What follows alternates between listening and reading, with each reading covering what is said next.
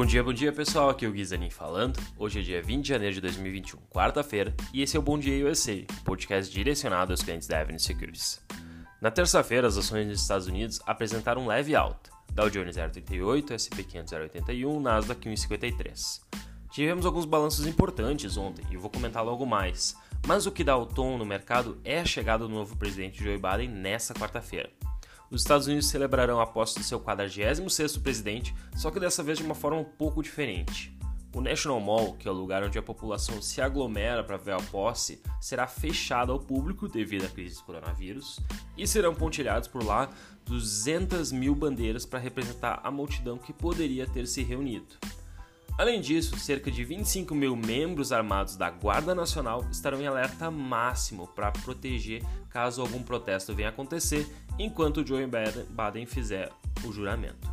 Ele deve se tornar o presidente mais velho da história dos Estados Unidos, com 78 anos, e a Kamala Harris também fará história como a primeira mulher negra vindo do sul da Ásia como vice-presidente. Já falando de dados econômicos, nada de relevante vemos ontem, é, sem ser o discurso da Janet Yellen, que eu vou comentar ainda mais hoje na nossa live diária no YouTube, o Warm Up Avenue, aberto a todo mundo. Então, quem quiser, é só acessar lá no nosso canal às 9h30 da manhã.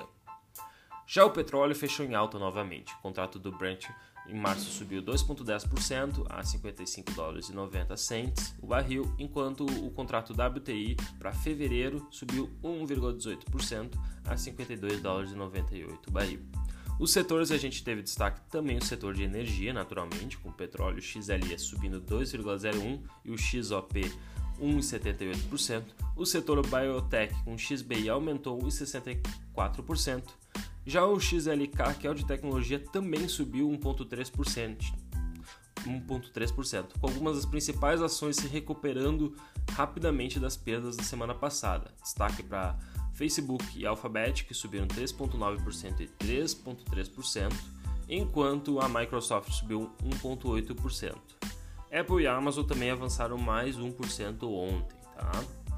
As ações que também é, é, subiram forte ontem foi a General Motors GM subindo 9,74% e a CarMax subindo 9,38%. Já na ponta oposta, a gente teve o setor de utilities, XLU, com queda de 0,38, um dia de poucas quedas. Por fim, o dólar fechou em alta novamente, com medo do cenário interno no Brasil. As dúvidas com relação ao ritmo da vacinação no Brasil também acarretaram mais preocupações, além do dado fiscal, que pode ser aí ter algumas dificuldades com novas medidas de socorro. Isso quer dizer, mais gastos e aumento do déficit público. De acordo aí com relatos divulgados pela agência Bloomberg, integrantes da equipe econômica já começam a admitir a possibilidade de que o governo terá que dar algum tipo de ajuda financeira a trabalhadores informais em meio ao crescimento aí do número de corona, casos de coronavírus no Brasil. No fim do pregão, a moeda americana foi negociada em alta de 0,78, cotada a 5 dólares e 34 reais. 5, 5 reais e 34 centes. Hoje, destaque. Na madrugada, a Ásia no continente asiático, as ações operaram em tom misto, né? Xangai em alta de 0,47, enquanto o Japão Nikkei fechou em 0,38 de queda. Destaque absoluto para Alibaba, subindo 8% com Jack Ma, que muitos haviam dito que havia sido estava desaparecido, fazendo uma aparição pública, tá? Ele fez um vídeo que eles fizeram uma cerimônia onde ele aparece anualmente para professores rurais, onde ele tem uma fundação e ele tende a ajudar as pessoas a, fazer, a terem melhores educações. Então, com esse vídeo público, o Jack Ma apareceu depois de outubro do ano passado, quando eles tentaram fazer o IPO da Wenty Group e ele acabou não rolando. O bilionário não via mais aparecido, então foi uma notícia positiva para as ações da Baba. Peço desculpas se vocês tiverem ouvido um barulho da, no som da polícia, mas acho que eles já devem passar logo. Eurostox opera em alta de 0,51. Hoje, nas 7 horas da manhã, o CAC 40, índice francês, 0,36, o DAX, índice alemão, subindo 0,52, enquanto a Inglaterra, o FTSE 100 cai 0,3%.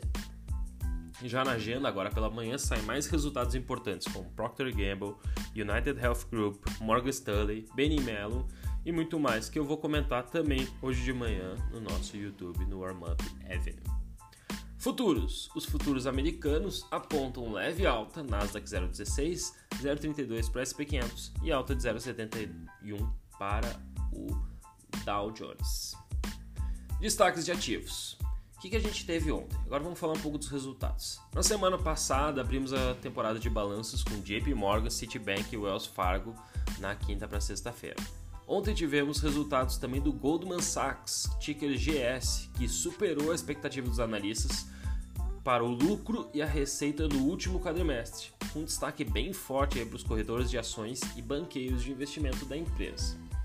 O banco registrou um lucro de 12,8 por ação, esmagando as expectativas aí de 7,47 dos analistas, e a receita total foi de 11,74 bilhões, também superando a expectativa em 1,75 bilhão acima do consenso de mercado. No Goldman, os corretores de ações aumentaram em 40% a sua receita com relação ao ano anterior, para 2,39 bilhões, ultrapassando as estimativas de 1,89 é, dos analistas.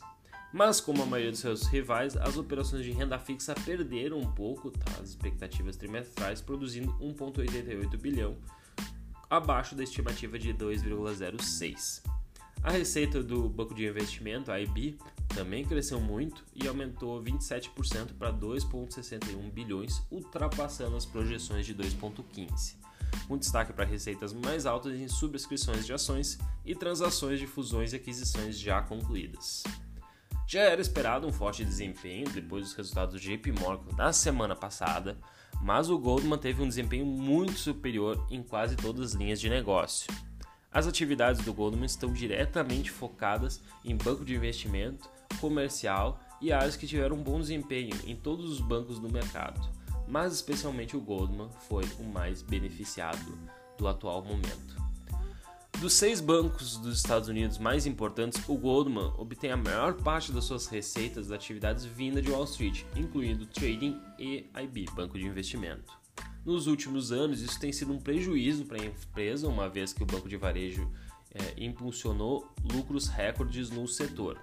Agora, o modelo do Goldman está provando ter uma vantagem os investment bankers estão se beneficiando do aumento de demanda por IPOs e de uma onda recorde de emissão de dívidas.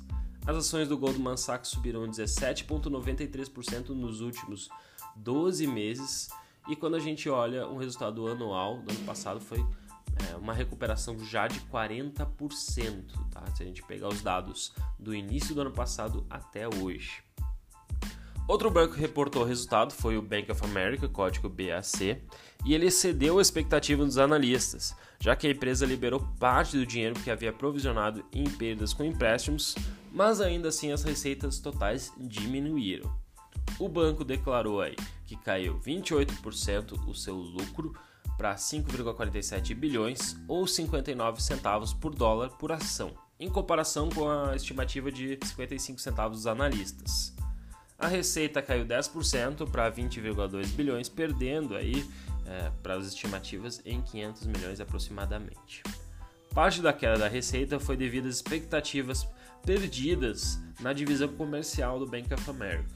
A empresa reportou 1,7 bilhão em receita de renda fixa, em comparação à estimativa de 2,11 bilhões que era esperado pelo mercado um desempenho mais fraco em macros produtos e também em hipotecas, que é a grande linha de receita do Bank of America. A receita em ações de 1,32 bilhão ultrapassou a estimativa de 1,22, assim como o JP Morgan, mas não foi o suficiente para agarrar o mercado. Um desempenho relativamente baixo em comparação ao JP, que registrou resultados recordes no quarto trimestre, e o Goldman Sachs também, que registrou receita com ações bem sólida e acima das expectativas do mercado, como comentado anteriormente. Na terça-feira, o Bank of America disse que planeja recomprar 2,9 bilhões em ações no trimestre e mais de cerca de 300 milhões em ações para aí compensar as ações dadas aos funcionários como bônus nos últimos trimestres. Ele também disse que manteria o seu dividendo trimestral de 18 centavos que pretende fazer é, nos próximos meses. As ações do Bank of America ainda acumulam queda de 5,59 nos últimos 12 meses, é, um pouco aquém aí dos resultados comparado com Goldman Sachs e JP Morgan. Por fim, mas não menos importante, a Netflix, código NFLX, também relatou lucros no último quarto trimestre de 2020, após o fechamento do mercado. Nesse resultado, ela anunciou que está muito perto de ter um fluxo de caixa livre positivo e está considerando até realizar uma recompra de ações. Esse ano, 2021, ela espera atingir o ponto de equilíbrio do fluxo de caixa e a notícia foi tão boa que ontem no After as ações chegaram a subir mais de 12%. Olhando os números é, chave, o que, que a gente tem aí? Receita gerada de 6,64 bilhões, acima dos 6,62 esperado, de acordo com os analistas. Isso é próximo, levemente acima. Adições líquidas globais de novos assinantes foram de 8,5 milhões contra 6,47 esperado, então foi bem mais alto. Só que o lucro por ação EPS, é, Earnings Per Share, foi de 1,19 contra 1,39 esperado, então foi um pouco mais abaixo o lucro por ação. Mesmo assim, mesmo essa notícia de lucros por ações que normalmente os investidores procuram bastante, é, sendo negativa, não foi o suficiente para abalar o mercado. Na verdade, foi muito pelo contrário. Com a expectativa de que a Netflix se torne no longo prazo positiva no fluxo de caixa livre, puxou as ações no After, visto que a empresa não deve precisar mais levantar dinheiro é, de capital externo para suas operações diárias e deverá até entregar um retorno de caixa aos, aos, acionistas. Isso é, pode começar a pagar dividendos futuros além da reconta das ações. A Netflix não faz tal movimento de fluxo de caixa livre desde 2011, que foi um ano cru crucial para a empresa aí na mudança de DVDs para streaming, colocando ela no patamar online. A Netflix apresentou um fluxo de caixa livre no, último trimestre, embora os, os executivos ainda tenham acreditado isso, principalmente os efeitos de produção adiados pela pandemia. Né? A empresa disse que tem aí pretende gastar é, mais dinheiro, principalmente com novas produções, e eles também pretendem começar a pagar mais dívidas. Ao total, as dívidas levantaram 15 bilhões desde 2011 e atualmente eles têm 8,2 bilhões em caixa caso eles precisem liquidar. No quarto trimestre, a Netflix teve que enfrentar vários concorrentes, a gente tem que bem lembrar, incluindo a Apple TV, Discovery Plus, o Disney Plus, que tem crescido é, a taxas bem fortes, HBO Max, AT&T e vários outros que têm aparecido. Os executivos disseram em sua carta aos acionistas que 2021 foi um tipo de teste para a abordagem da empresa de melhorar a plataforma da satisfação dos usuários, dos assinantes, né, e enfrentar assim a concorrência. Para você ter uma ideia, o Disney Plus teve aí no primeiro ano um massivo crescimento, 87 milhões de assinantes pagos. Mas mesmo assim a Netflix registrou também o seu maior crescimento de assinantes na sua história, com mais de 20 milhões. Atualmente, o total deles são de 204 milhões de assinantes no mundo, praticamente a população do Brasil. E os 87 milhões de pagos pelo Disney Plus, é, 89% deles declararam que também tem o Netflix. Então, na verdade, o Netflix está sendo um ele está abrindo o mercado, né? um explorador do mercado, enquanto o Disney Plus acaba se acoplando junto aos assinantes do Netflix. Ainda a empresa disse que as produções, a sua maioria, estão prontas e é, preparadas para serem lançadas na maioria das regiões. E ela já havia anunciado que pretende lançar um novo filme original por semana em 2021.